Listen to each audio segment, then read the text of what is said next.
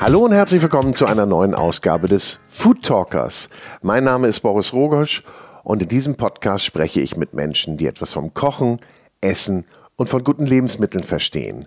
Und für diese Episode bin ich auf die schöne Nordseeinsel Amrum gereist. Denn hier kochen im Rahmen des 36. Schleswig-Holstein Gourmet Festivals Gunnar Hesse, der Patron vom Seeblick Genuss und Spa Resort Amrum und Sternekoch Philipp Heid vom Restaurant Prisma aus dem Parkhotel Fitznau am Vierwaldstätter See zusammen. Und wie das so funktioniert, was der Gastkoch mitbringt, welche Vorgaben er macht, weil ja sein Menü gekocht wird, wie er mit dem Team dort klarkommt und all diese Umstände und Befindlichkeiten wollte ich gern mal beleuchten. Und darüber hinaus erzählen die beiden Köche Gunnar Hesse und Philipp Heid natürlich über ihr Schaffen, über ihr Wirkungsfeld. Und äh, das ist sehr, sehr spannend. Und ich kann jedem nur mal empfehlen, schaut mal vorbei auf Ramum. Es ist wirklich sehr, sehr schön hier und ursprünglich. Und nicht zu vergessen, die New York Times hat den Strand von Amrum als einen der schönsten der Welt gekürt. Also echt eine Reise wert. Und im Rahmen des Gourmet-Festivals natürlich auch nochmal äh, kulinarisch ein echtes Erlebnis. Also, jetzt geht's aber los mit Gunnar Hesse. Danach kommt Philipp Heid. Die habe ich nämlich beide unabhängig voneinander befragt. Aber jetzt kommt erstmal noch ein bisschen Werbung. Und da darf ich euch die Cucinaria, den Küchentempel in Hamburg ans Herz legen. Hier gibt es alles für Küche, Kochen und Kaffeekultur. Auf 800 Quadratmetern Ladenfläche findet ihr über 8000 Produkte. Von A wie Austernmesser bis Z wie Zestenhobel findest du hier alles, was du in der Küche und am Tisch benötigst. Und natürlich auch eine wunderbare Espressomaschinenabteilung mit Produkten von ECM, Becerra, Rocket und Profitech. Dazu gehört auch eine Werkstatt für Wartung und Reparatur. Es gibt eine große Messerabteilung und natürlich Töpfe, Pfannen, Kochbücher, eine Kulinarikabteilung, also alles, was das Herz begehrt. Und für mich sowieso mein Lieblingsküchenladen. Ich gehe hier immer wieder gerne stöbern und einkaufen, weil es auch immer wieder was Neues zu entdecken gibt.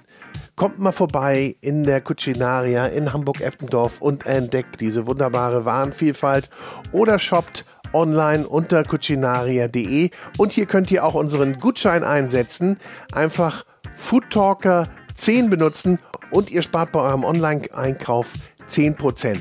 Foodtalker 10 gilt für alle Produkte bis auf reduzierte Ware, Espressomaschinen und Gutscheine. Also viel Spaß beim Shoppen.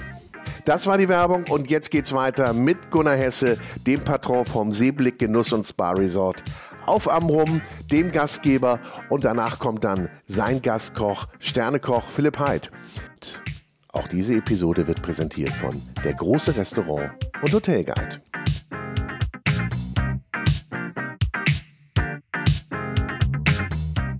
Ich freue mich ganz besonders, nach vielen Jahren wieder auf der Insel Amrum gelandet zu sein. Ich sitze gegenüber dem Gunnar Hesse, der hier, das ist ein Inseljunge auf jeden Fall, und er betreibt das Seeblick Genuss und Spa Resort, ja? Moin erstmal. Moin. Ja, genau. Wir haben mal unseren Namen geändert. Vor einigen Jahren sind wir marketingtechnisch mal ein bisschen moderner geworden. Wir waren immer früher das Hotel Seeblick und wir haben 2001 ja den Betrieb übernommen und dann haben wir gesagt, dann braucht das so einen kleinen kleinen Namenswash und den haben wir dann gemacht und deshalb sind wir jetzt das Seeblick Genuss und Spa Resort, weil man bei uns alles äh, alles bekommt. Und, äh, ja, es sind 64 Zimmer ja. und 51 Mitarbeiter, also relativ, also ungefähr 100, 120, 140 Hausgäste haben wir immer, Wahnsinn. immer da. Du hast gesagt 2001 übernommen, aber es ist schon im Familienbesitz sehr lange. Wir haben 2010 haben wir glaube ich 100 100 gefeiert oder so. Das war irre, ja, ne? Wie lange es schon Tourismus gibt. Hier. Ja, und, und, und auch immer schon als Hotel, immer schon mit, mit Verpflegung. Und äh, meine Großeltern haben das gehabt und so ging das dann immer weiter. Dann meine Mutter und dann dann ich jetzt. Und die Kinder, mal schauen, sieht ganz gut aus gerade. Ja, ja, ja, das verpflichtet. Ne? Hat man da überhaupt eine andere Wahl? Ja, jetzt schon, glaube ich. Also ich hatte die Wahl. Ja. Meine Kinder haben auch die Wahl. Äh, ich glaube, dass die Generation davor immer keine Wahl hatte. Das war ja auch bei Landwirten oder so. So, ich glaube, das ist jetzt schon so. Und vor allen Dingen muss man ja auch sagen, die Zeiten werden ja auch nicht einfacher in der Gastronomie. Und äh, da muss man auch, äh, da muss man nicht ein Kind überreden, sowas zu tun. Das muss es wollen. Und sonst ja. hat das auch keinen Wert mehr. Nee. Aber du bist dann auf jeden Fall woanders hingeschickt worden oder hast dich selber geschickt und hast gesagt, im, im elterlichen Betrieb, da lerne ich nicht und auf der Insel lerne ich auch nicht, sondern ich gehe mal auf die Nachbarinsel. Ist ja nicht so weit nach Sylt. Wie viel ist das an der schmalsten Nein. Stelle? Naja, eigentlich also mit einem kleinen Boot, also es sind, sind dreieinhalb Kilometer, wenn man rüber guckt äh, nach, nach Hörnum. Äh, mit dem Boot sind es 20 Minuten mit dem Motorboot oder im Sommer eine Stunde mit dem Boot, aber im Winter sind es halt schon vier Stunden mit zwei Stunden Fähre und Zug da ist schon ein bisschen weiter, da ist Hamburg näher.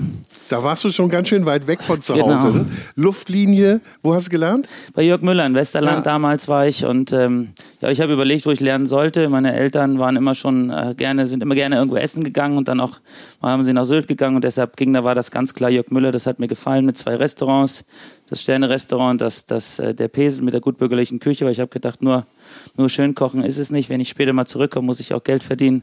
Und deshalb habe ich da direkt angefangen. Mhm. Und geht das so unter der Hand, unter, unter Inselnachbarn, oder muss man da ganz normal sich bewerben und den Nein, Probearbeiten und so weiter? Ich habe mich ganz offiziell beworben, äh, als wir da mal essen waren und bin dann mit 14 habe ich dort mein Schulpraktikum in der letzten Klasse ganz klassisch gemacht. Eine Woche ganz alleine auf Sylt gelebt äh, mit 14 und habe da dann mein Schulpraktikum gemacht und im Schulpraktikum habe ich den Ausbildungsvertrag unterschrieben. Damit war das Ganze dann gegessen. Genau. Ausbildung gemacht, aber da ging es noch nicht zurück nach Hause. Dann hast du gesagt, jetzt gucke ich mir noch mal ein bisschen was anderes an.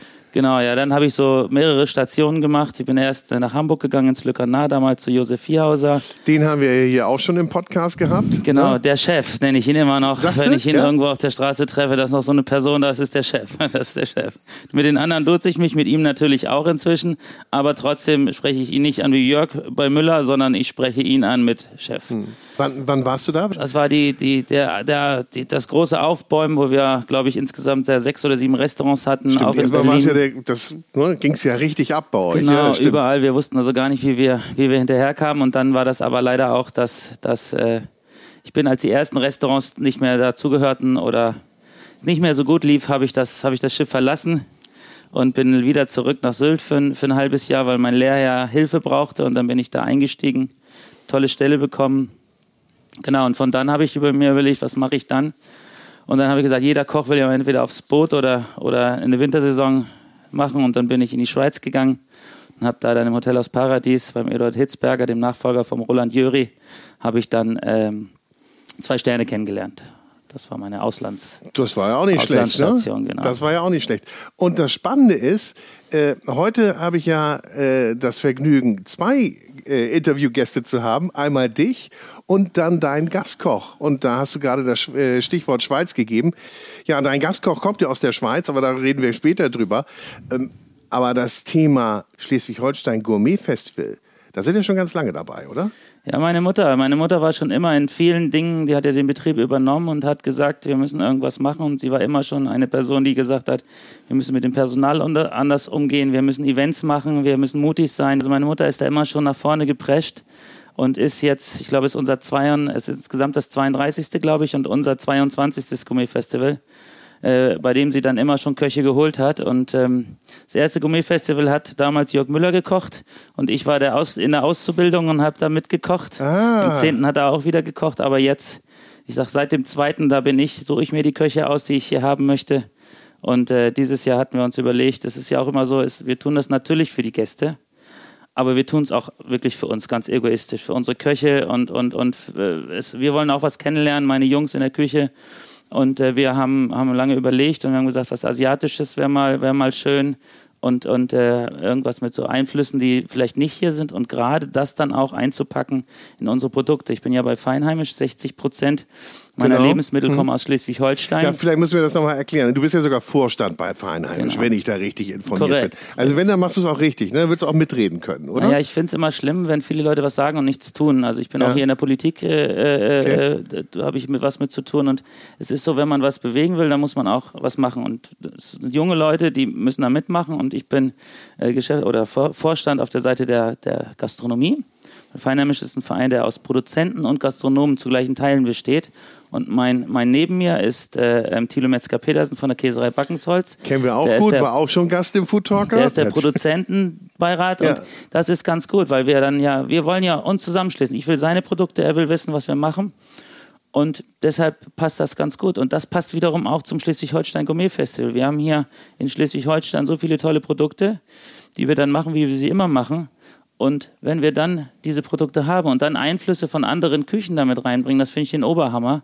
Und das ist für mich das Schleswig-Holstein Gourmet Festival, dass ein Koch aus der Ferne seine Küche mit unseren Produkten kocht. Und das ist äh, dieses Mal ein bisschen asiatisch, aber ja. da gibt es ja später noch mehr Infos. Ja, ja, genau. Der Philipp ist nachher auch noch mal dran. Den nehmen wir dann auch noch mal. Wie ist denn das so, wenn, äh, wenn das dann losgeht und äh, der Gastkoch kommt? Dich frage ich mal, ihn frage ich nachher auch noch mal. Und äh, der bringt dann ein paar Sachen mit, sagt aber auch, was er braucht. Ihr bestellt das dann. Wie lange braucht, der, braucht ihr denn, bis ihr euch so zusammengegruft habt? Ja, es ist sehr unterschiedlich. Also es gibt ja Köche, die machen sowas öfter, dass sie ihr Haus verlassen und woanders kochen. Die haben dann meistens schon, wenn man nach dem ersten Telefonat hat, schon das Menü zusammen und gleich die Bestellliste mit, Produktionsliste mit dabei. Es gibt andere, die das nicht so oft machen.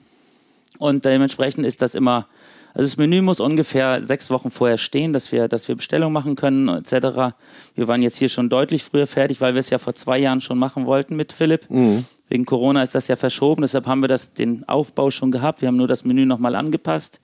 Und im Prinzip ist es so bei ihm jetzt, dass der Fall, er hat sich da jetzt auch blind auf uns verlassen, da kann er ja vielleicht auch was zu sagen, weil er ist mit äh, 60 Silikonformen angereist und äh, äh, einem Beutel mit Yuso-Schale. Mehr hat er nicht dabei gehabt. Das war's? Das war's. Wir haben von Ach. ihm eine Bestellliste bekommen, wir haben eine Produktionsliste bekommen, was, weil viele Sachen, wie zum Beispiel der Pilzfond, der, der musste von, von 80 Litern auf 20 Litern reduziert werden, nachdem er erst aus 50 Kilo Pilzen gekocht wurde. Und das mhm. haben wir natürlich schon die Tage vorher gemacht. Und da hat er uns das alles geschickt und äh, also ich würde sagen, es hat ihm ganz gut gefallen, was er vorgefunden hat, als er angekommen ist.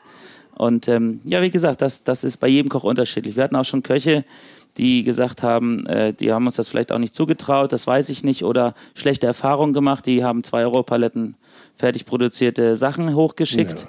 Und in diesem Fall ähm, ist es so, dass alles hier auf der Insel entstanden ist. Aber so soll es ja, wie du eben auch gesagt hast, so soll es ja auch sein. Das ist genau. die Idee vom Gourmet-Festival. Das glaube ich aber auch, wenn ich mal so geguckt habe, seinesgleichen sucht. Ne? Also so lange, so kontinuierlich und auch mit wirklich tollen Gästen, die ihr ja hier äh, allesamt dann in den Norden holt. Ja, genau. Und vor allen Dingen auch, auch mit diesem Nachhaltigkeitsgedanken, dass halt die Produkte aus dem Land gekocht ja, werden. Das ja. finde ich das, das Spannende halt. Und im Prinzip auch für unsere Gäste ist natürlich ein Highlight. Gestern Abend hatten wir den ersten Tag ja schon und äh, ganz viele Gäste haben gesagt, unser nächster Ausflug geht in die Schweiz wir wollen ihn besuchen. Für ihn natürlich ein Kompliment. Das ist die und, Idee, und, ne? Und, und wo kann man sonst in Schleswig-Holstein in dieser, in dieser, ich nenne das jetzt mal in der Saison, das sind ja immer zwei Monate im, in einem einen Jahr im, im Winter und zwei Monate im Frühjahr im anderen.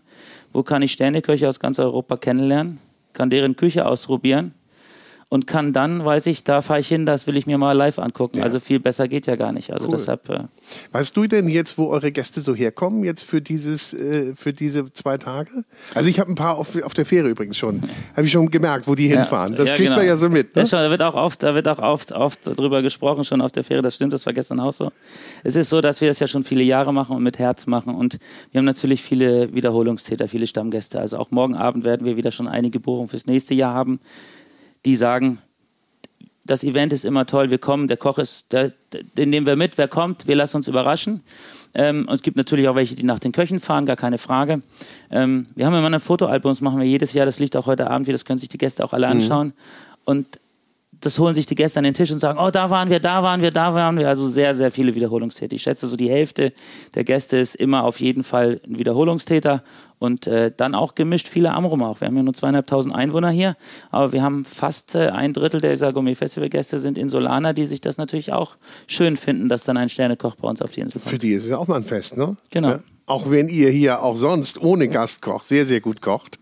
Und auch natürlich, wie du sagst, sehr regional, feinheimisch. Aber ich habe mir auch sagen lassen, dass du auch noch mal ganz speziell regional bist.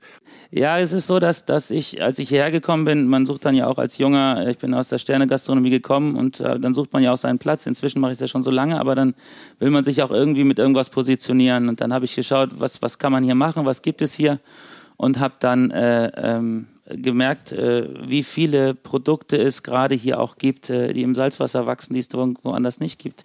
Wie, jeder kennt den Queller, den er kauft aus Frankreich oder irgendwoher. Bei uns wächst der hier einfach so rum. Und dann habe ich viel mit älteren Leuten gesprochen, auch mit, mit welchen, die hier auf der Insel äh, ähm, Naturschutz betreiben und oder mit meinen Groß meiner Großmutter damals und der hat Sachen gesammelt. Der Suden zum Beispiel, der wird verarbeitet wie Spinat, der wächst hier. Der wie heißt der? Suden heißt das. Suden? Ja. Haben wir den heute auch im Programm? Nein, haben wir nicht. Ja. Leider sind diese Salzwiesenkräuter alle, Ach so, ja, das heißt leider eigentlich nicht, aber sie sind sehr saisonal. Also ich die kann kannst du auch nicht, bringt auch nichts, die irgendwie einzufrieren Ich habe das natürlich auch versucht, ja. die Franzosen, die legen das ja auch ein, aber ich finde einmal alles, was nur um es da zu haben und wenn es dann schlecht ist, bei uns gibt es Queller, wenn Quellerzeit ist und sonst gibt es keinen. Und es macht halt einfach Spaß. Und wir sammeln, machen aus Löwenzahn machen wir Kapern, aus Holundern machen wir Kapern. Ich, wir können ja, das können wir hier ja nicht, man kann es ja nicht hören, aber wir haben ein großes Lager, wir können uns das ja mal anschauen. Da sind, glaube ich, 400 Gläser drin von gesammelten Sachen. Fichtentrieben. Heute Abend zum Beispiel gibt es ein Dessert, was nur aus Fichten besteht, und zwar aus der grünen Fichte, wenn sie gerade blüht. Hat so eine Zitrusfruchtart, mhm. ist wie so eine Rumkugel. Ja. Und außenrum haben wir alte Fichte, die haben wir gestern erst gesammelt, die haben wir ge gebacken und pulverisiert außenrum. Also es riecht wie wenn man durch den Wald läuft. Ja und dann cool. wie wenn man, wenn man die, die Tannenzapfen abmacht, so, so schmeckt es. Und das ist so meins. Ich mag gerne die Sachen von der Insel mitverarbeiten. Mhm. Ja. Du hatte ich eben auch noch Austern gesagt. Ähm, also ich bin ein Austern-Fan und ich weiß natürlich, hier ist die äh, pazifische Auster auch vor der Tür zu finden. Darf man die eigentlich sammeln als äh, normaler Tourist? Also als normaler Tourist, als normaler Tourist war es immer, immer eigentlich verboten. Mhm. Äh, es ist ja nicht so wie in Frankreich, dass man zur eigenen, zur eigenen Verpflegung sammeln darf. Inzwischen wird es geduldet sollte natürlich äh, das nicht übertreiben, weil man, es geht eigentlich hier hauptsächlich um die Gebiete. Die Gebiete, wo sie liegen, stehen unter Naturschutz und mhm. da darf man nicht reinlaufen. Deshalb gibt es gibt vier Sammelgebiete hier und es gibt lizenzierte Sammler, die für, die für mich sammeln. Und ähm, das ist die, die pazifische Felsenauster, die auch auf Sylt gezüchtet wird die aber sich hier wild ausge, aus, das sieht man auch, wenn man heute Abend die Austern anguckt, die sind nicht unbedingt schön zum Aufmachen, weil die nicht gerade sind, weil die nicht so die werden ja so. haben ziemliche Größe. Krieg, ja, und werden ne? auch klumpig und wachsen aneinander. Es ja. ist halt ein Wildprodukt. Ne? Wie isst du die und, aus deinem liebsten? Ich esse sie, wie die Amrumer sie immer am liebsten essen, eigentlich nur, also ich liebe sie gedämpft, einfach nur in den Backofen tun, dass sie einmal aufgeben und dann essen. Ja. So gibt es die heute Abend auch, aber danach mariniert. Gibt heute auch zwei Versionen von der Auster, einmal die Amrumer Version und einmal die Bangkok Version aus, aus der Schweiz. In einem Atemzug genannt, Amrum Bangkok. Ja. Und ähm, die gibt es heute Abend auch und es ist auch schon noch ein Unterschied. Auch wenn ich die, wenn ich die Zuchtaustern von Sylt esse oder ich esse eine Wildauster, die, die zum Beispiel auch auf Sylt ja gesammelt wird, ja. Die, die, die sind nebeneinander, die, die liegen da, aber es ist ein, ein deutlicher Unterschied im Geschmack. Die Wildauster ist viel nussiger, viel fester in der Konsistenz, aber das ist ja das gleiche wie bei einer Taube oder bei was auch immer. Ja, ja, also wer das einmal, einmal eine Wildauster gegessen hat, eine schöne Auster, der der muss da nicht unbedingt eine Zucht Ich freue mich schon drauf. Ich freue mich sehr drauf. Ähm, nun äh, gibt es noch was ganz Besonderes bei dir, weil du hast gerade gesagt, die Gäste kommen in die Küche und äh, ihr habt ja, ja seit kurzem äh, eine Megaküche hier die ja nicht nur als die, die komplett neu geplant, neu durchdacht ist und auch ja State of the Art, was die Technik angeht. Ja, das ist ganz komisch gewesen. Wir haben ja natürlich, als wir hierher gekommen sind, den elterlichen Betrieb, haben wir erstmal schauen müssen, dass der, dass der wieder, wieder der Zeit angepasst wird und haben äh, die Zimmer renoviert, haben viel saniert, haben viel getan. Das haben wir natürlich immer erst in den vorderen Bereichen getan. Und äh, es hat auch gut geklappt. Also das Unternehmen steht gut da. Und nun war ich dann an der Reihe. Und ähm, ein Koch äh, schreibt sein ganzes Leben auf.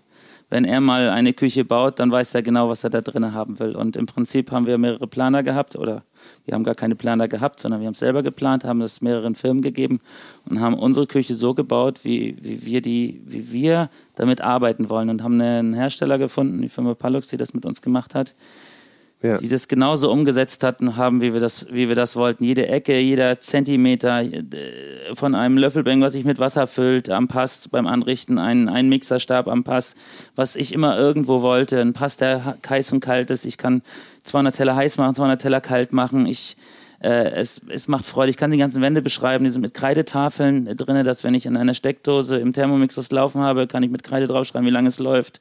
Die ganzen Unterschränke sind von unten mit LED beleuchtet und die gesamte Küche äh, heizt meine Schwimmbäder.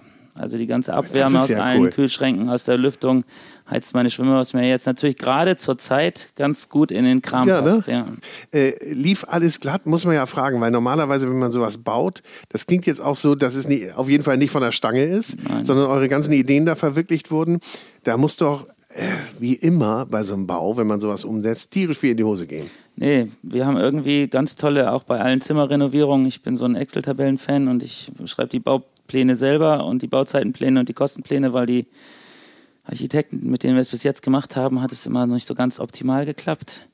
Und äh, wir haben immer den offenen Tisch gesucht. Wir haben uns mit allen Handwerkern zusammengesetzt, bei ja. jedem Bau, auch bei der Küche, haben gesagt, was könnt ihr leisten, wie schnell könnt ihr es leisten.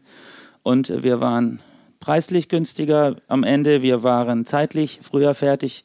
Bei der Küche war es jetzt so, dass wir natürlich auch Glück und Pech gehabt haben, dass wir den Küchenumbau zwei Monate nach vorne ziehen konnten, weil der Lockdown kam. Ja. Und wir haben die Mitarbeiter gefragt, wie sieht's aus? Seid ihr dabei? Baut ihr die Küche mit um? Und wir haben auch nebenbei noch 22 Zimmer äh, umgebaut, auch in der gleichen Zeit. Und da haben wir gefragt, wenn ihr weiterhin arbeitet bei uns, äh, kriegt ihr, äh, wir arbeiten noch nicht so viel, nur so ein bisschen, werdet ihr voll bezahlt. Ansonsten müssten wir euch in Kurzarbeit schicken. Und alle haben gesagt, klar, wir haben Overalls bestellt und wir haben die Fliesen rausgestemmt, die, die Handlangerarbeiten gemacht. Und jeder hat in diesem Lockdown daran teilgenommen, dass wir 22 neue Zimmer haben und eine sensationelle Küche haben.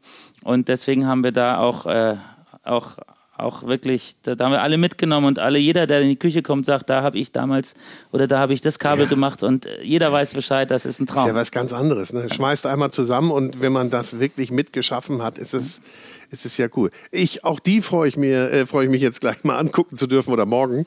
Im Moment ist, ist gerade Stress, würdest du sagen? Oder wann ist der größte Stress eigentlich in der Küche? Also bei mir ganz persönlich ist, sind das Horrortage, Horrortage, wenn ich nicht weiß, ob die Ware kommt. Wir sind hier auf einer Insel. Also als Beispiel, wir haben im Hauptgang ja heute Kabeljau. Geangelten Kabeljau aus Dänemark haben wir den besorgt. Und das weiß ich natürlich den Freitagmorgen, ob der Kabeljau kommt oder Kabeljau nicht kommt. Das, da habe ich Bauchschmerzen und mhm. kann nicht schlafen. Oder wenn der Koch nicht kommt. Sobald Ware und Koch da sind, bin ich einer der entspanntesten. Dann, dann das lässt mich, bin ich tiefenentspannt, weil wir haben so eine tolle Mannschaft im Haus und äh, wir haben auch zum Gourmet-Festival ganz viele Freunde, die uns helfen. Dann bin ich total entspannt. Und ja. unser Gastkoch Philipp, der hat hier ja das ganz einfach gemacht. Der macht ja schon eine Woche Urlaub hier, der ist ja schon seit Montag hier. Der konnte sich schon akklimatisieren. Familie. Genau. Und daher, wie gesagt, bin ich eigentlich, also ich sag mal so, 90 Prozent entspannt gewesen seit Montag, seitdem er da war. Und der Kabeljau, das war noch so eine sondern aber dann hätten wir was anderes gemacht. Geht doch auch, dann, oder? Wär's, dann wäre es ein veganes Gericht oder vegetarisches ja. Gericht geworden. Er kocht ja bei sich sowieso eigentlich äh, in der neuen Karte äh, vegetarisch nur. Ja.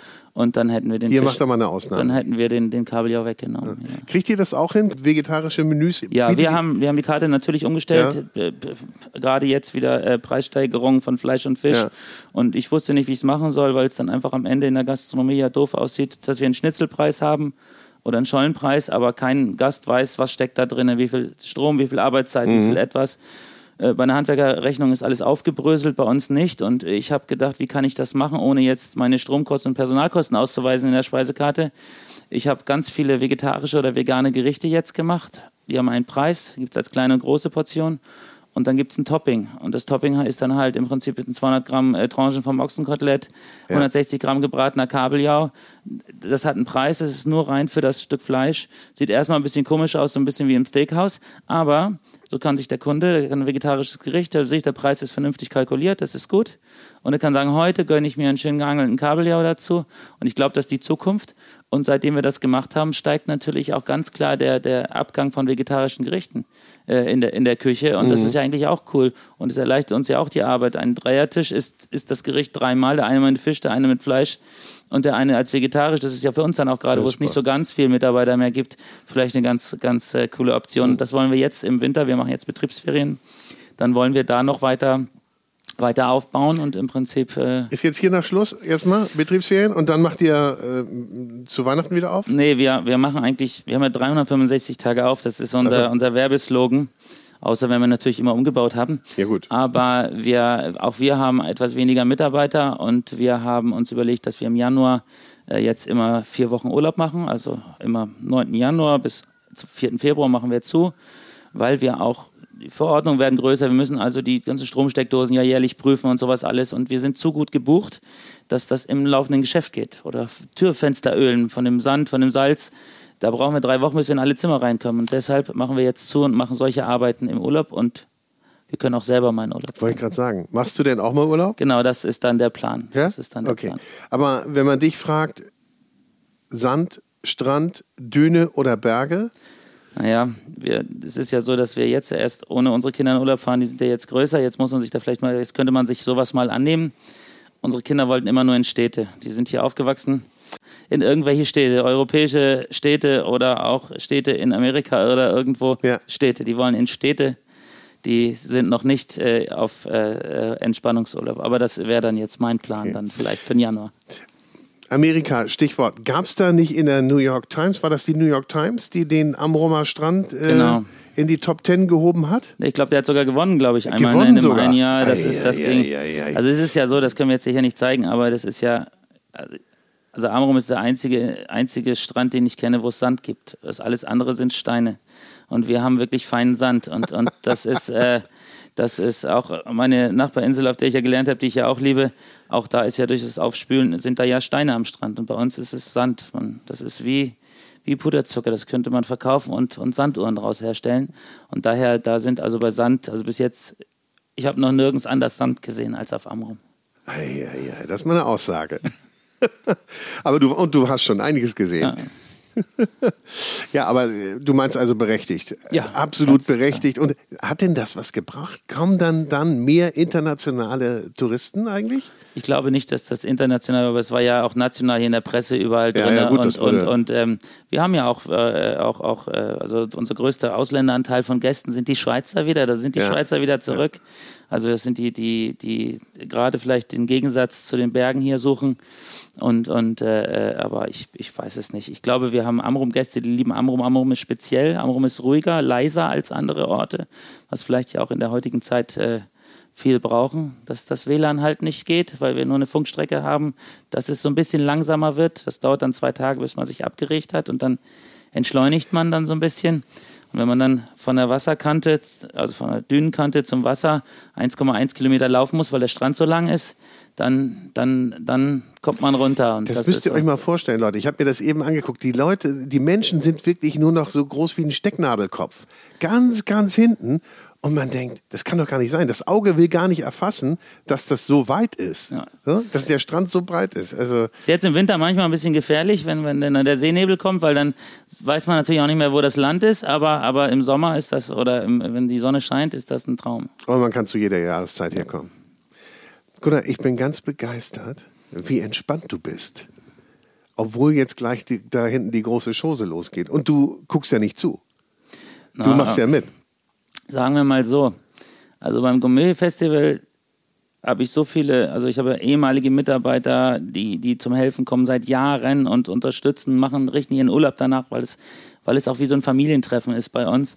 Und im Prinzip äh, bin ich so der, der kleine Dirigent im Hintergrund jetzt gerade. Also äh, das, das läuft, die haben so tolles Team, auch, auch die Abteilungsleiter, die das ja alles vorbereiten, alles, also ich kann, könnte heute eigentlich mitessen. Ich hätte da keine, keine Bedenken. Und Das wenn du dir nur einen Gang heute aussuchen dürftest, welchen würdest du nehmen? Ha. Ja, da haben wir gestern heiß diskutiert. Ich, ähm, es ist so, dass die ganzen Gerichte sehr, sehr fokussiert auf das Produkt sind. Und das hätte ich gar nicht gedacht. Im ersten Moment, wenn man dann Yuzu hat und hat, hat verschiedene asiatische Aromen, ich gedacht habe, da ist immer so ein Bam und Chili und so. Aber sie sind so dezent und so produktorientiert. Und es sind ja dann im Nachgang, wenn man darüber nachdenkt, zum Beispiel Japaner ja auch mit ihrem, mit ihrem Sushi. Und ich esse auf jeden Fall äh, heute noch eine Portion. Wir schicken auch heute extra zehn Teller in jedem Gang mehr. Dass die Mitarbeiter auch, gestern haben wir noch ein bisschen gespart, jetzt wissen wir, was wir haben. Und dass wir auch Teller essen. Und auf jeden Fall den Kabeljau mit Blumenkohl. Weil das wäre jetzt zum Beispiel ein Gang, der ja im Prinzip, äh, die Juso könnte ich austauschen, schon mal ein 100% feinheimischer Gang von der Insel sein kann. Wir angeln hier Kabeljau, wir haben Blumenkohl, da sind wir dann schon bei 100% und nicht bei 60. Und der Gang ist so fein und so dezent und mit, das ist meiner. Das ist, ich mag das gerne, wenn das so ein bisschen, bisschen, ja. Ich werde da ganz besonders drauf achten. Wobei, ich freue mich auf das ganze Fest. Ja, aber es ist ja immer so, gestern Abend, wir sind ja dann auch rumgegangen, jeder Gast hat ja seinen, Ja. Seinen Lieblingsgang und das finde ich ja auch bei Gastronomie das Spannende. Wir haben 100 Gäste am Abend und natürlich wird es da einen geben, der sagt, der Hauptgang ist nicht meins oder die Vorspeise ist nicht meins. Das ist ja auch das Spannende bei so einem, einem Festival. Wir haben im Hauptgang einen Second Cut Ragout aus Herz, Herz, äh, Zunge und Backe. Ähm, das würden sich viele bestimmt nicht bestellen, wenn sie im Restaurant sitzen würden. So, so kommen sie es. Und das gehört ja auch dazu, dass die Leute sich dann auch, auch an was rantrauen. Oder eine Auster als Beispiel ist ja auch schon mutig, zwei Austern als Amüskül zu servieren bei 100 Personen. Ähm, aber jeder hat so seinen Spezialgang und das finde ich ganz toll.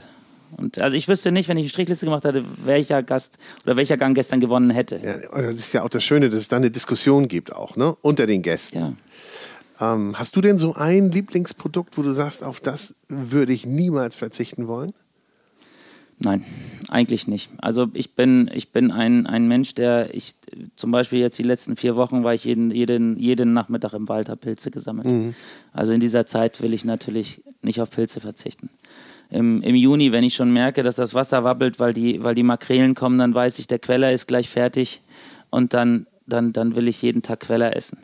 Und, und da, ich bin da, das ist. Ja. Aber ist ja das Schöne auch daran. Und, ne? Ja, und jetzt gerade, jetzt fängt es wieder an, jetzt wird es wieder düsig, die Fensterscheiben beschlagen morgens, dann, dann finde ich so ein Rotkohl und schöne selbstgemachte Klösel, das sind dann meins. Also ich bin da sehr, ich bin da. Du bist saisonal. Nix, nix. Gibt es irgendwas, was du nicht isst, wo du sagst, komm, würde mir auch nicht in die Küche kommen? Oder würde ich nicht verarbeiten? Nein, wir verarbeiten zurzeit keine Erdnüsse, weil wir einen Mitarbeiter haben, der ganz starke Erdnussallergie hat. Die würde ich essen, aber passen jetzt auch nicht so feinheimisch hier gerade ins Thema. Ja. Und wenn ich im Restaurant, ich würde mir keinen Blauschimmelkäse bestellen, aber ich esse ihn und ich probiere ihn natürlich auch. Aber das ist das Einzige, was vielleicht nicht so mein, mein, mein Produkt ist, was ich. Aber Wobei der von Tilo ist ganz gut. Und der von Thiese oben auch. Ah, vom Limfjord. Oder ist das zu weit? Das ist zu weit. Also das ich, ich versuche mir ja in Schleswig-Holstein. Das wäre schon, ja, du musst ja hier bleiben. Du darfst ja hier bleiben. Ja, wir wollen jetzt Ihr gucken, habt ja auch genug hier. Ja, wir wollen jetzt gucken, dass wir vielleicht, äh, dass man das so auflöst, so wie ich im Grenzbezirk zu Dänemark. Ja. Ich hätte halt gerne schon so einen Kreis gezogen von mir. Ich, ja. ich finde so eine Radiussache toll. Oder wenn man in, in, in, kurz vor Hamburg ist, ein Radius, altes Land hat auch tolle Äpfel. Also ich, ich bin so der, ich finde Feinheimisch finde ich super, aber ich fände, wenn man noch einen Zirkel hätte, sodass man sagt, man grast noch mal ein bisschen in Dänemark mit, wäre für mich natürlich interessant, tolle Produkte, aber... Dafür bist du ja im Vorstand. Ja, und ich darf die auch so nehmen, wir müssen nur 60 Prozent aus Schleswig-Holstein, daher kann ich ja, ja, gut die 40 Prozent dann aus Dänemark holen. Ja, sehr cool. Also du bist, wie ich das so äh, mir anhöre, also du bist sicherlich dabei oder ihr seid wieder dabei nächstes Jahr auch beim Gourmet-Festival. Ja, wir sind Und schon an der Kochauswahl, aber das wird natürlich nicht verraten. Wird nicht verraten. Also, nee, aber wir, Richtung, wir, Richtung? Naja, ich ko koche ja immer Sachen für uns. Also wir, wir hatten ja vor zwei Jahren Simon Tress, äh, Bio-Koch da, haben wir 100% Bio gekocht. Wir, wir hatten äh, die Rocking Chefs da mit Feuer und Flamme. Also wir haben Jan-Philipp Berner zwei Sterne gehabt letztes Jahr. Und wir wollen mal, es entwickelt sich ja viel in der Küche. Ich habe ja auch schon gesagt, dass wir auch unsere Karte jetzt umschreiben wollen im Winter. Vielleicht geht es ja in die Richtung. Es gibt ja auch grüne Sterne und äh, müssen wir mal schauen, wo, wo die Reise hingeht. Ja, siehst du, jetzt hat er mal einen vorgelegt hier. Übrigens, alle, die du eben genannt hattest, bis auf die Rocking Chefs, natürlich auch alle schon Food Talker Gäste gewesen. Also du reißt dich da in viele Bekannte ein. Sehr ja? schön. Gunnar Hesse, herzlichen Dank. Vielen ich freue mich auf gleich und äh, Jetzt können wir, kannst du mal den Philipp Lass den Philipp rein. Wir wechseln uns in der Küche ab. Ja. Wir geben das Zepter um. Weiter. Alles klar. Herzlichen Dank. Ja, das war Gunnar Hesse und wir gehen gleich weiter zu Sternekoch Philipp Heid, der uns seine Sicht der Dinge erzählt. Viel Spaß weiterhin. Und jetzt ist der Gastkoch hier.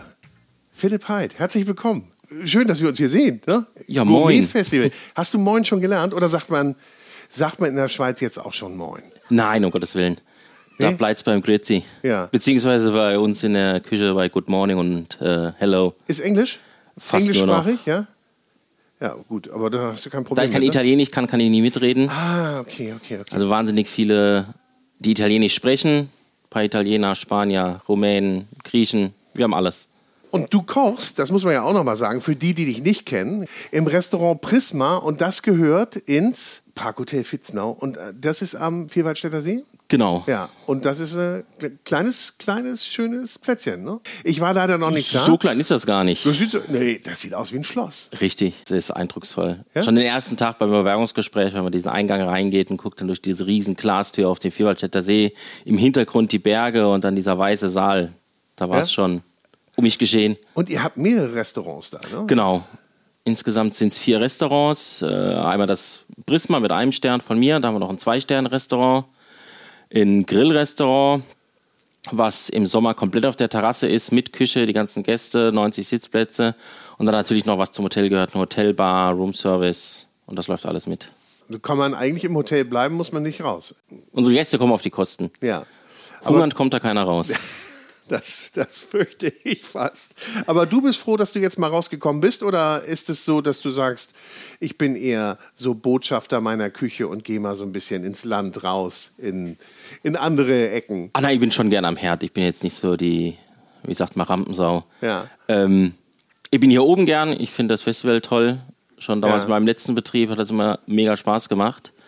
Und bin froh, dass ich jetzt auch selbst hinfahren kann. Und ja, sowas ist schon. Oder auch mal bei Kollegen auf Kitchenpartys oder Vorhands-Dinner, das macht schon Spaß. Aber am liebsten in der Küche am Herd. Ich bin Ja, jetzt nicht so das der. Ist, das, ist dein, das ist dein Platz, aber Ja. das ist ja auch spannend, glaube ich, dieser Austausch. Ne? Und äh, deine Küche ist ja jetzt auch, ähm, sagen wir mal, so ein bisschen international. Kann Ja, man sagen. Und das bringt sicherlich auch was, wenn man mal woanders reinguckt. Oder wo holst du denn deine Inspiration dafür her? Ach, bei, bei langen Spaziergängen im Wald. Und Die Nummer wieder. Nein, äh, gar nicht. Das kommt. Das kommt. Also, ich habe auf dem Handy eine Liste, wenn mir was einfällt, tippe ich es ein. Das kann beim Einkaufen sein, beim Autofahren, beim Duschen, auf dem Weg zur Arbeit, im seltensten Fall auf der Arbeit, weil da bin ich auf der Arbeit. Ja. Und ja, das kommt einfach. Man liest ein Buch, ist im Internet. Und ich, was, mir, was ich immer so faszinierend finde, ist, wenn Köche mir sagen, ich komponiere da irgendwas, ich spreche mal von komponieren, aber ich schmecke das, ich kann im Kopf schmecken. Ja. Das kannst du dann sicherlich auch, wenn es dir dann irgendwo im Wald bei der Autofahrt oder sonst wie irgendwie äh, erscheint. Ja, also man, man kennt ja seine Grundkomponenten. Also ein Blumenkohl wird meistens nach Blumenkohl schmecken und man hat auch schon ein paar Mal irgendwas mit Blumenkohl gemacht. Und Ja. dann äh, weiß man irgendwann, okay, das, das schmeckt so und so und das passt mit den und den Gruppen zusammen. Und dann kann man da immer ins Detail gehen. Also man kann ja grob sagen, ich will ein saisonales, helles Gemüse, vielleicht was Kohliges und einen Fisch dazu. Und dann, okay, Kohliges, gehe ich auf Blumenkohl und Fisch vielleicht den, den Kabeljau. Und dann fügt sich so eins zum anderen zusammen. Aber diese klassische Lehre, was kann ich miteinander kombinieren, gibt es die eigentlich? Die gibt's, aber man kann viel kombinieren. Man muss halt nur ausprobieren. Es so Ob eine jetzt Matthias Banane passt, weiß ich nicht. Da finde ich noch keinen Weg, aber man muss es neulich- einfach ausprobieren. Ich hatte neulich Avocadoschaum, Banane und zerstoßene Ricola-Bonbons. Okay, bei den ersten zwei Sachen war ich dabei beim Ricola Bonbon. War ein Gimmick dann. Aber wäre was für die Schweiz. ja, ja. Ja, ja, obwohl die, die Kräuter mit der Banane, das Creme, ja. Ja. Ja, ja, aber es sind dann, äh, manchmal hat man ja auch so ein bisschen die, den Gedanken, es geht dann auch so darum, dass man auch mal was ganz Besonderes für die Gäste wieder haben will oder worüber man redet. Ja? Ja, es ist auch wichtig, dass Gerichte Ecken haben. Ist es so? Ja, also, wenn man ein ganzes Menü hat, so, mh, lecker, alles, alles passt, so eine Linie, dann, okay, Dann passiert nichts. Aber es kann auch ruhig mal so einen Paukenschlag geben oder mal ein ruhiges Gericht und dann gibt es wieder was mit Ecken und Kanten, wo vielleicht auch mal bitter, scharf oder eine starke Säure drin ist, punktuell. Wer hat mir das denn mal erzählt? Ach so, Sven Elverfeld, der sagte mal so ein, so ein, das muss genau wie du sagst, also Höhen, Tiefen, schnell und leise, ja, oder laut und leise, Ja. schnell und langsam sein. So Ja, genau. Unter, dich in unterschiedliche Stimmungen bringt. Und das muss ein Essen oder ein Menü auch machen. Ja, sollte es. Und was ist heute zu erwarten? Was, in welche Stimmung bringt es mich heute? Ja, ich darf ja heute dabei sein. Hoffentlich ein paar Paukenschläge und ein paar Wellen. Ja? Nein, heute gibt's ja so viele Gerichte, die ich ja viel koche, Lieblingsgerichte, zum Beispiel der Kabeljau mit Blumenkohl. Ja. Äh, ist jetzt schon ja ganz lange auf der, immer wieder auf der Karte, nicht ganz lange auf der Karte, immer wieder auf der Karte mit ähm, Yuzu. Eigentlich ist es Blumenkohl, Fisch, ist ja keine wilde Kombo, das kennen wir auch hier in Deutschland. Aber dann kommt diese Yuzu dazu aus Japan und die hat halt einen, ja, einen ganz speziellen Duft und Geschmack und dann noch ein bisschen die Säure von der Yuzu, vom Yuzu-Saft. Und ja, das gibt halt diesen kleinen Kick dann. Yuzu hast du dann auch mitgebracht. Und das ist das Einzige, was du mitgebracht Genau, hast. aber jetzt muss ich sagen, Gunnar äh, hat ja, weiß ich nicht, wo alles bestellt und hat sogar frische Yuzus besorgt. Ja? Die fangen jetzt gerade mit der Saison an. Ich glaube, aus Japan sind die noch nicht. Wahrscheinlich sind die von äh, Italien, Korsika, irgendwie sowas. Da geht's gerade los mit der Yuzu-Saison. Aber die kommen eigentlich aus Japan hauptsächlich und fangen, ja, Ende November geht's da los im Dezember. Und dann muss man sich da 10, 20, 30, 40 Kilo bestellen. und dann sitzt man dann eine Weile, schält die Schale ab, äh, legt das ein, presst den Saft oder friert die Schale weg, dass man fürs ganze Jahr dann wieder seinen Yuzu-Vorrat aufgefüllt hat. Und weil es halt auch recht teuer ist. Ja. Zitrusfrucht aus Japan, das dauert ein bisschen, deswegen holt man immer große Mengen, legt das alles ein oder einkochen wie die Oma und dann hat man seinen Vorrat. Da habe ich halt was mitgebracht. Aber er hat frische gefunden, sind auch Umso, wunderbar. umso besser, aber ihr habt natürlich auch viel regionales Produkt ja, ja, das ist mir immer ne? wichtig. Auch gerade in, in der Schweiz versuche ich viel aus der Region. Auch gerade viele asiatische Produkte. Also ich habe einen, der macht mir Sojasauce, Misopasten aus Bioqualität, Demeter, aus Schweizer Bohnen, Erbsen, Kürbiskernen, das ist ein ganz wilder. Dann äh, haben wir einen kleinen Bauer im Nachbarort, der hat äh, Sojabohnen, ähm, Zitronengras, Kaffeelimetten, Ingwer. ja? Der hat wirklich alles. Äh, Aber die musst du ja auch erstmal finden, ne? Ich meine, das ist ja, äh, ja, manchmal finden die auch ein. ja? Also Ja. du meinst so, das ist so, so eine Gemeinsamkeit, ne, die man hat und dann irgendwann Ja. zieht es sich an. Ja, das Hotel hatte natürlich auch schon ein Netzwerk und dann Ja. habe ich irgendwann den Bauer getroffen, dann haben wir gesprochen, okay. Und er fragt meistens so im Herbst, okay, was wollt ihr nächstes Jahr haben? Ich kaufe Samen, dann pflanze ich es ein im Frühling oder teils schon im Winter. Und dann habe ich ihm mal so ein paar Sachen gesagt, die ich gerne hätte. Unter anderem Shiso-Blätter gibt es heute auch in der Vorspeise. Pflanz die doch mal an, dann kann ich, weiß ich nicht, ein Drittel vom Jahr, kann ich die von dem beziehen. Hm. Und da hat es jetzt ja ein, zwei Jahre gedauert und jetzt wachsen die Wische schön und äh, Herrlich. Ne? bescheren mir im Juli, August, September schöne Shiso-Blätter. Aber das ist doch ein Traum, wenn man das so der, aus der nächsten Umgebung bekommen kann und dann auch den Produzenten kennt. Das ist doch. Hast du immer schon so gearbeitet, auch in den Betrieben? Kannst ja gleich nochmal erzählen, Ja. wie, wie denn dein Weg so war. Du hast ja auch in sehr renommierten Häusern gearbeitet. Ja, ich habe mir da was zusammengesucht, Ja, ja. genau. Nein, es fing schon in der Traube Thombach an, in, im Schwarzwald. Das Kennt man ja Kennt man. hoffentlich vom, vom Ja. Namen her. Äh, da war die Ausbildung und da wurde auch schon viel gesammelt und gepflückt und ja, regional sowieso. Natürlich auch die, die große französische Küche mit allen Edelprodukten, die man kennt, aber auch viel Wert darauf gelegt, wirklich die Metzger aus dem Ort, die, die, die Lieferanten, die kleinen Produzenten zu unterstützen, die eben auch tolle Sachen herstellen. Ja, und da gibt es ja. immer mehr, das werden immer mehr, die auf den Trichter kommen, okay, ich brauche nicht nur das produzieren, vielleicht äh, kleinere Angebote, aber speziellere Produkte, die man vielleicht hier nicht kennt. Meinst du, dass ihr äh, mit eurer sehr gehobenen Küche auch äh, den Mainstream ein bisschen den Weg weist? Ja, ich glaube, da ging jetzt in den, in den letzten Jahren einiges voran. Dass Ja. viele große Firmen zumindest mal nach vorne raus viel kommunizieren, äh, ohne Zusätze, regional und darauf mehr Wert legen als vielleicht noch vor 10, 15 Jahren. Und viele kleinere machen das auf jeden Fall. Aber ich glaube, da fehlt dann auch teils einfach das Geld, sich größer aufzustellen. Äh, Das und ich glaube auch das Bewusstsein, und da seid ihr natürlich dann dran, das Bewusstsein beim Konsumenten zu schaffen, überhaupt dafür und zu sagen, guck mal, das gibt es hier auch alles Ja. in unserer Umgebung. Aber es kommt, das ist wirklich zu bemerken. Jetzt gerade Corona war, glaube ich, eine gute Zeit, um, dass die Leute sich, weil sie Zeit hatten wahrscheinlich, viel mehr damit beschäftigen konnten, okay, was esse ich, wo kommt's her und ja. warum nehme ich eigentlich nicht das? das? Das kommt hier vom Nachbarn und das ist doch eigentlich wunderbar. Wie kaufst du ein, wenn du, äh, kaufst du für die Familie äh, privat ein oder? äh, wer Ja, zusammen meistens. Also Ja? Gehst du dann auch zu den Einzelnen, gehst du dann auf den Markt, auf den Markt eher oder gehst du, ich gehe sehr gerne auf Märkte. Ja. Also wenn wir es schaffen, dann äh, versuchen wir schon schön einzukaufen. Aber ansonsten in der Schweiz muss man auch sagen, sind äh, Supermärkte extrem gut sortiert. Also da verkauft sogar mein, mein kleiner Bauer aus dem Nachbarort, verkauft da im, im, im Supermarkt seine Ware. das wollte ich gerade sagen. Also Und wenn da im Supermarkt dann Auberginen liegen, die aus dem gleichen Dorf kommen, diese, äh, da brauche ich gar nicht auf irgendwelche Märkte.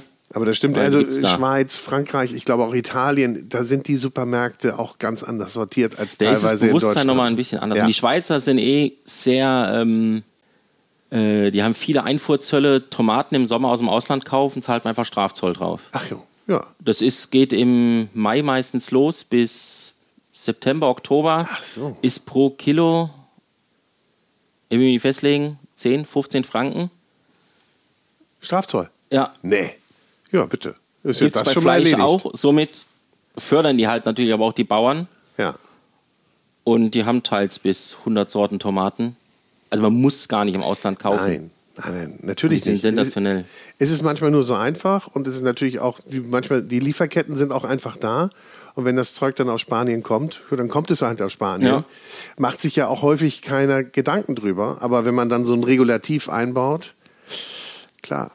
Was ist denn dein Lieblingsprodukt eigentlich? Was, womit arbeitest du am liebsten oder worauf würdest du nie verzichten können? Butter. Ah, Butter. Wahrscheinlich eine häufige Antwort bei Köchen. Nein. Ja, ja. Okay, ja. Also Fett ist für mich schon was Wichtiges. Mhm. Also es gibt doch noch mal hinten raus so den letzten Kick. Aber es gibt viele Produkte, ich möchte mich auf gar nichts festlegen. Und was, was Unverkennbares, wo du sagst, der steht für mich, also Yuso wäre das so zum Beispiel was? Ich will dir jetzt nichts andichten. Nee, Aber, Yuso ist schon gut. Ja. Wir gehen nochmal zurück zu deinem Weg, den du gemacht genau. hast. Also wir waren ja in der Traube, ich habe abgelenkt. Traube Tonbach. Genau, Traube Tonbach Ausbildung, drei Jahre. Ähm, in allen, äh, in allen Outlets, fängt ja. oben beim Frühstück an und dann arbeitet man sich durch die Küchen, natürlich außer mal die Drei-Sterne-Küche ausgenommen. Und äh, dann bin ich da noch ein Jahr geblieben. Danach ging es dann an den Bodensee, ins äh, Hotel Riva, ins Restaurant Ophelia zu Dick Hoberg. Ja. Der ist hier oben im Norden auch bekannt, war jetzt ja. auch schon ziemlich oft beim Gourmet-Festival. Ja, ja, genau. Also ist auch wiederkehrender. Ja, Gast. ja, ja. Ich glaub, wenn Deswegen da, bin ich auch wahrscheinlich wieder hier. Wenn ihr da einmal dabei wart, dann kommt ihr auch wieder, ja. ne? Und da war ich lange, sehr lange, von 2009 insgesamt bis 2017 und zwischendurch mal bei Christian Bau in, im Saarland, in Perl, drei Sterne, ja. nochmal für einen Feinschliff. Da lernt man auch nochmal ein bisschen was, ne? Das war nochmal ganz Oder? andere Liga, ja. Aber das ist ja so, äh, ich habe da gerade mit, mit Gunnar eben auch drüber gesprochen, es gibt so auch Lieblinge in der Küche oder Lieblinge vom Chef. Also wahrscheinlich sieht der Chef in, in manchen mehr oder in manchen einfach nicht mehr. Dann gibt es oft natürlich in der Küche, sagt man auch, okay, es gibt vielleicht die, die, die Arbeiten, die reißen einem weg, sind aber jetzt nicht die, die kreativen Ausreißer, aber die sind sehr, sehr wichtig. Und dann gibt es die, die sind aber auch noch mega kreativ und, und, bringen was voran. Und da kann dann vielleicht der Chef auch sagen, okay, vielleicht ist das eine, eine Stütze für mich. Ja. Und ich sage dem hier, mach da draus was. Und dann wird vielleicht ein neues Gericht draus. Und aber du so gibt es so seine, seine Köche und. Ja, ja. Ja. Du brauchst aber immer, glaube ich, den richtigen Mix im Team, ne? Äh, definitiv. Wie ist es bei dir? Ich meine, so, ich meine, einmal die, die akkurat sauber wegarbeiten, gut sollten sie alle.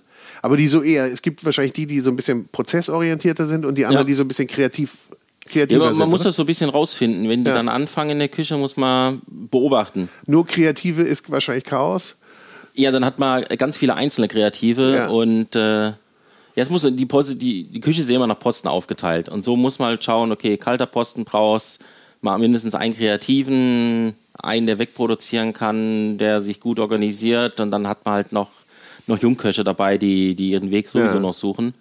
Und so muss sich das Team halt zusammenstellen. Also. Du sagtest gerade, also bei euch ist, ist, Englisch die, die Hauptsprache. Ja, derweil sind wir so international aufgestellt. Wahrscheinlich auch, was heißt geschuldet durch einen äh, Mitarbeitermangel äh, da wir sehr viele internationale Bewerbungen bekommen oder auch brauchen, mhm. ähm, ja, ist das derweilen so die, die. Teilt ihr euch denn die Küche mit den ganzen Restaurants? Oder? Wir haben äh, eine große Küche und das Zwei-Sterne-Restaurant eine separate Küche. Ja. Aber die also das große Team arbeitet sowieso zusammen. Das sind äh, alles die gleichen Leute, die das Gleiche machen. Also da gibt es keinen Unterschied, okay, der macht nur für das Restaurant Prisma und der macht den Grill. Nein, die machen alle das Gleiche. So ist jeder auf dem gleichen Stand, jeder auf einem Level und jeder weiß Bescheid. Das macht es natürlich uns sehr einfach und das Zwei-Sterne-Restaurant läuft so ein bisschen separat, aber mit denen arbeiten wir auch zusammen. Also, dass das alles getrennt läuft, ist heute nicht mehr, nicht mehr möglich. Aber ist natürlich cool, dass auch jeder da alle Facetten kennenlernt und auch ja, natürlich. sehr abwechslungsreich dann. Ja. Ne? ja. Wie nennst du deine Küche eigentlich? War, da, nach dem Begriff suche ich seit äh, fünf Jahren. Okay. Man könnte sagen Fusion, aber ich aber, äh, mag den Begriff gar nicht. Ist das nicht schon fast so Fusion-Küche? Ist das nicht auch schon so wieder ein bisschen, oh ey, das ist zehn Jahre her? So, ja, ich, ich nee, also vom Begriff so in, so, in so Richtung drücken muss. Ich verstehe, dass das, das ja. wahrscheinlich, oder was ich jetzt gehört habe von dir, so am meisten passt. Aber also, ich glaube. Gern ist, ähm, jetzt, jetzt beim letzten Konzeptanpassung haben wir es genannt, Two Cultures, One Blade. Okay. Ähm, ja, einfach zwei Kulturen auf einem Teller. Ich möchte ja. jetzt, ich tue mir auch mit dem Begriff Asien schwer. Da hat man so ein Bild im Kopf. Wenn man den Gästen sagt, das ist ein asiatisches Restaurant, stellt sich jeder was darunter vor und sind dann enttäuscht, wenn Blumenkohl und Kabeljau kommt, wo eine Zitrone drauf liegt. Es gab ja mal Ja. so den Begriff Euroasiatisch. Ja, das aber war so mal in ja- den 80ern, ne? Ja, das war noch genau. älter. Das, danach kam nichts und dann kam irgendwann Fusion-Küche. Also ich versuche mich immer an der, an der europäischen Küche, an europäischen Gerichten zu orientieren und versuche denen irgendwie noch so einen, den asiatischen Touch zu geben. Ja. Der Herr Bau kocht, kocht ja auch ein bisschen Ja. so. Ne? Ja, der war schon recht viel äh, daran beteiligt, Ja. dass ich äh, in die Richtung in die Richtung koche.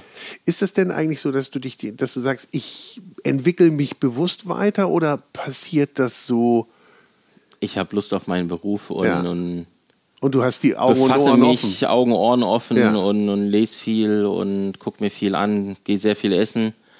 Und äh, ja, das kommt. Also man kann es ein bisschen steuern, aber vieles kommt auch einfach mit, mit den Ja. Jahren, mit der Erfahrung, mit den Lehrjahren.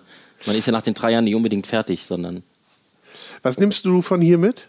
Äh, nimmst du irgendwie ein Produkt mit, wo du sagst, ach, das möchte ich mal einarbeiten bei mir?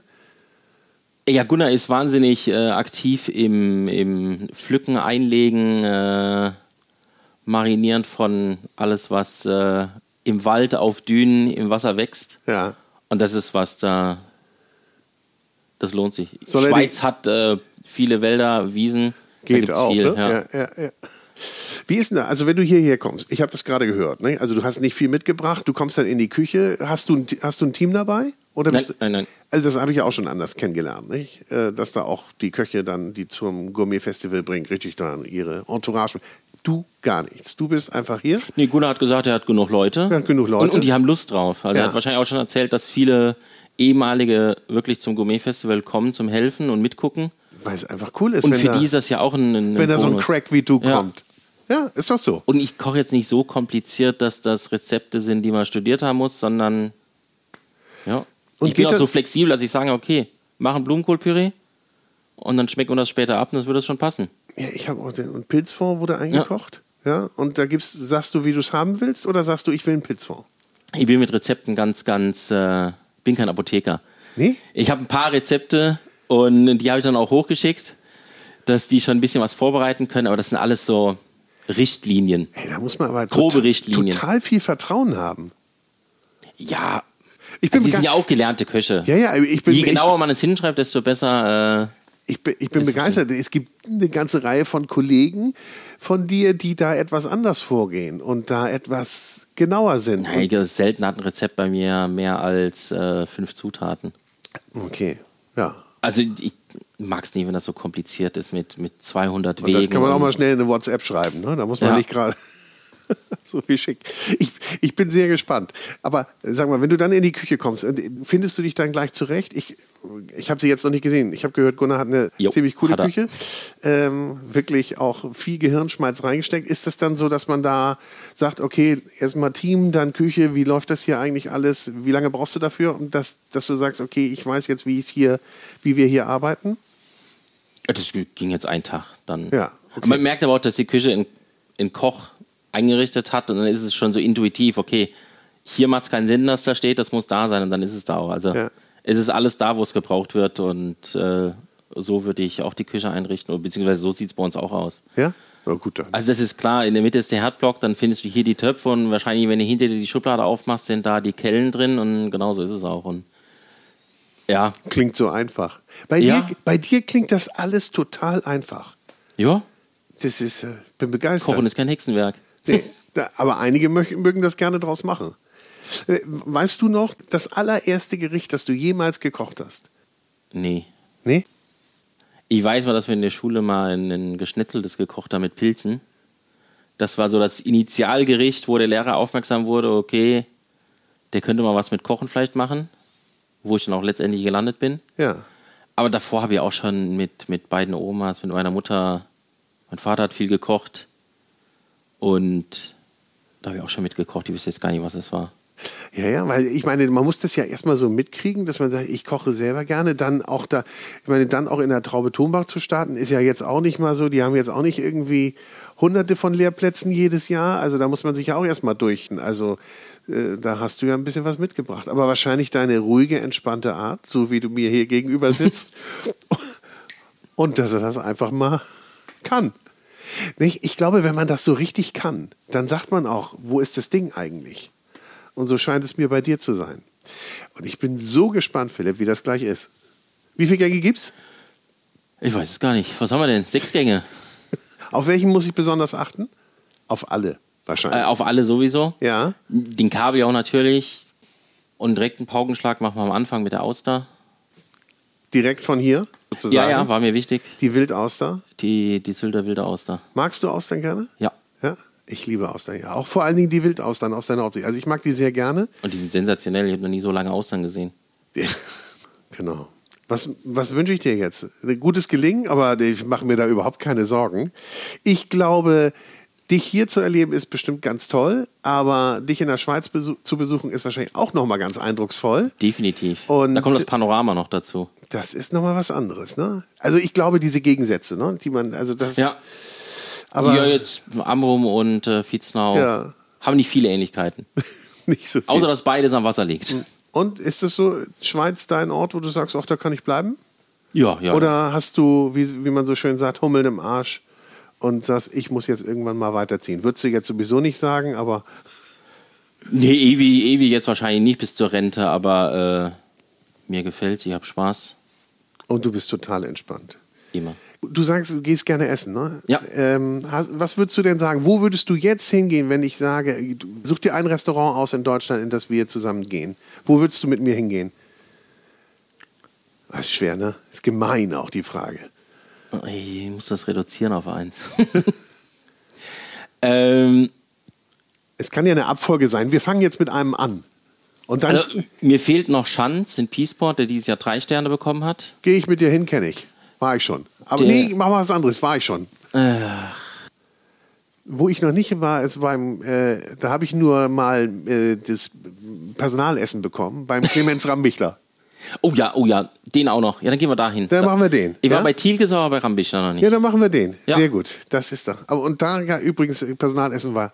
Ich war, glaube ich, der Einzige, der im Gastraum jemals Currywurst bekommen hat. Oh, sehr das war gut. nämlich Currywurst dort. Sehr Die war gut. sehr gut. Nee, da bin ich dabei. Ja? Okay, dann sehen wir uns das nächste Mal entweder bei dir in der Schweiz oder beim Auf Rambichler. Tour nach Dreis. Ja, alles klar. Dankeschön. Philipp, ich danke dir. Und ich sage herzlichen Dank fürs Zuhören. Schön, dass du bei dieser Episode dabei warst. Ich freue mich natürlich, wenn du den Podcast bewertest, likest, abonnierst und uns dein Feedback schickst. Und darüber hinaus ist es natürlich mir eine große Freude zu erwähnen, dass auch diese Podcast-Episode präsentiert wurde von Der große Restaurant und Hotelguide. Ein Guide für Gäste mit Informationen und Inspiration, für Menschen mit Leidenschaft, für kulinarischen Genuss. Und jetzt habe ich noch ein bisschen Werbung in eigener Sache. Es gibt nämlich einen neuen Podcast mit mir. Der heißt Vinyl und Wein. Und in diesem Podcast begrüße ich spannende Persönlichkeiten, die ihre Lieblingsplatten mitbringen und wir trinken dazu passende Weine. Ich spreche mit meinen Gästen über deren musikalische Meilensteine und über die Bedeutung von Musik in ihrem Leben. Also, wir hören uns bei Vinyl und Wein.